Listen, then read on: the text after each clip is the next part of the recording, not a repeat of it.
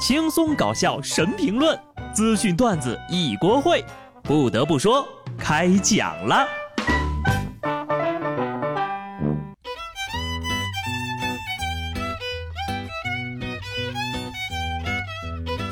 Hello，听众朋友们，大家好，这里是有趣的。不得不说，我是机智的小布。今天呢是四二三世界读书日啊，好学的你今天读书了吗？说真的啊，做人还是要多读书，多长长知识。这样呢，以后就不会轻易的被骗了。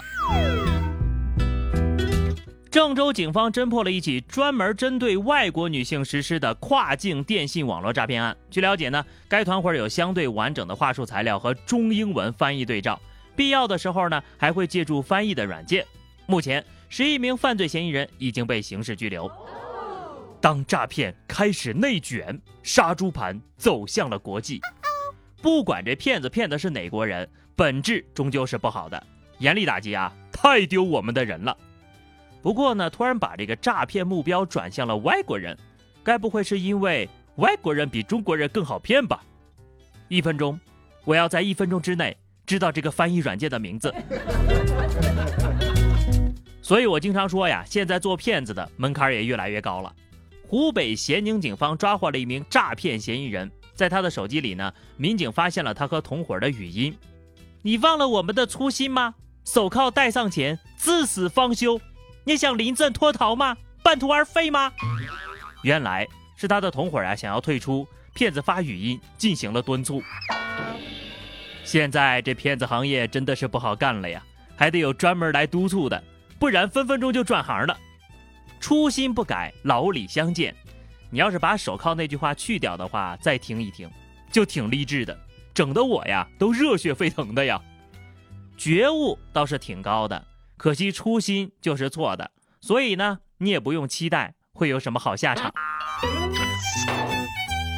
你们的初心没有变过，警察叔叔抓你们的初心呐也未曾改变，这种决心用在迷途知返上才是正道呀。四川大竹县。小偷进入一家店铺实施盗窃，并且留下了纸条：“把门锁好喽，我都受不了了，感到很愧疚，以后都不来了。”店主报警一小时之后，民警就把小偷给抓了。小偷说呀，自己在前几天呢曾经进店偷过钱，几天之后呢他又再次进店盗窃，还偷了点吃的。因为店主没有锁门，他就留下了防盗忠告。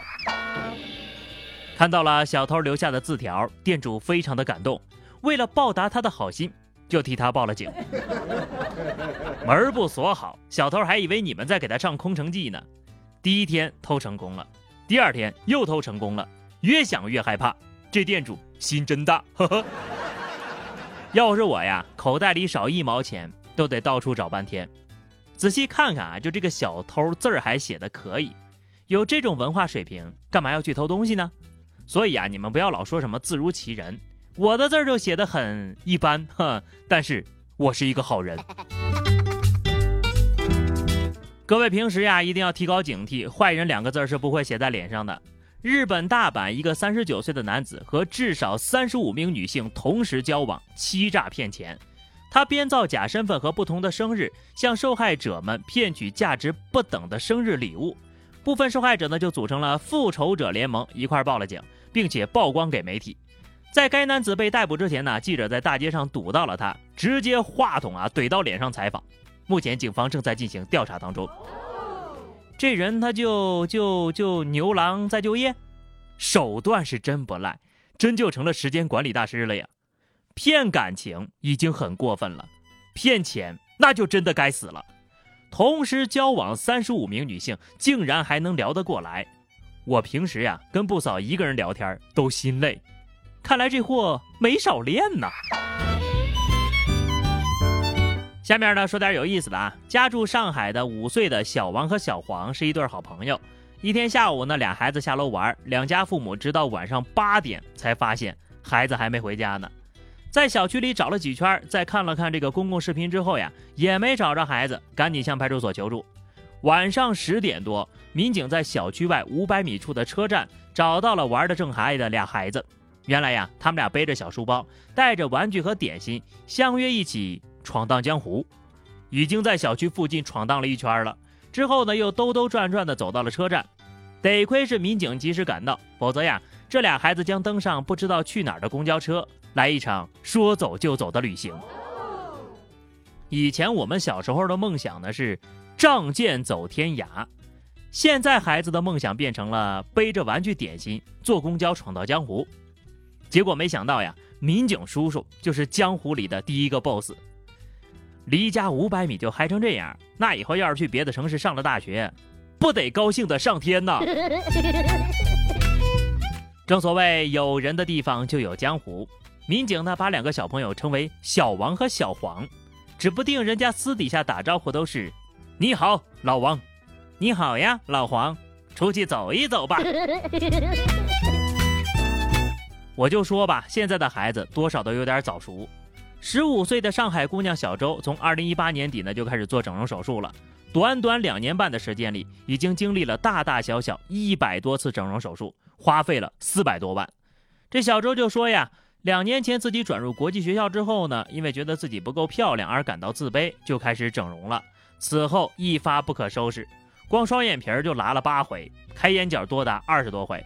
自己有时候也会后悔整容太早了，不知道自己自然长大会是什么样的。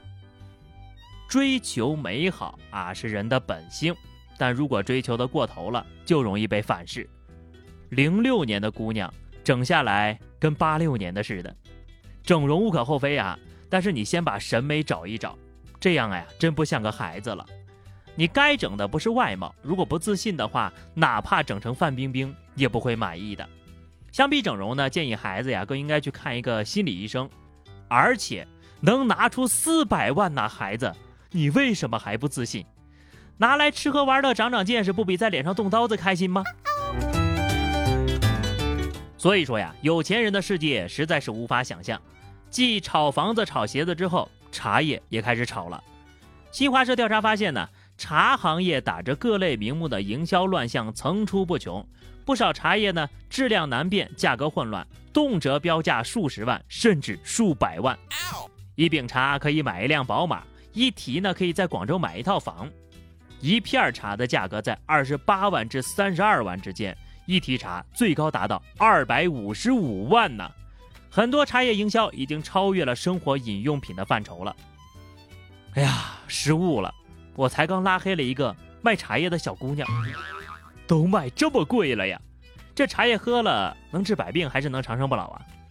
再这样下去，我连茶叶蛋都要吃不起了。大家伙儿都醒醒吧！茶是用来喝的，不是用来炒的。都擦亮眼睛啊！可不要喝上这杯智商茶呀！下面呢，咱们来聊聊正儿八经的科学。五十九岁的王女士因为患了严重的牙疾，寝食难安，无奈之下只能把牙齿一颗颗的拔了。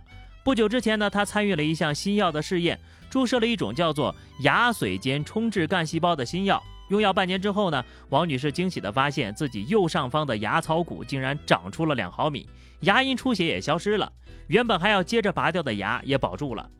研制这款新药的呀是咱们中国科学院院士王松林和他的团队，经过二十多年的时间研制出来的。而这一新药的产生呢，竟然来源于那些被当作废物的智齿乳牙正畸减树牙的干细胞。目前呢，新药已经进入了第二期临床试验了。这款新药距离面向大众。又近了一步。哎呀，这个王院士您好，请加油！我晚年撸串的幸福呀，就交给你们了。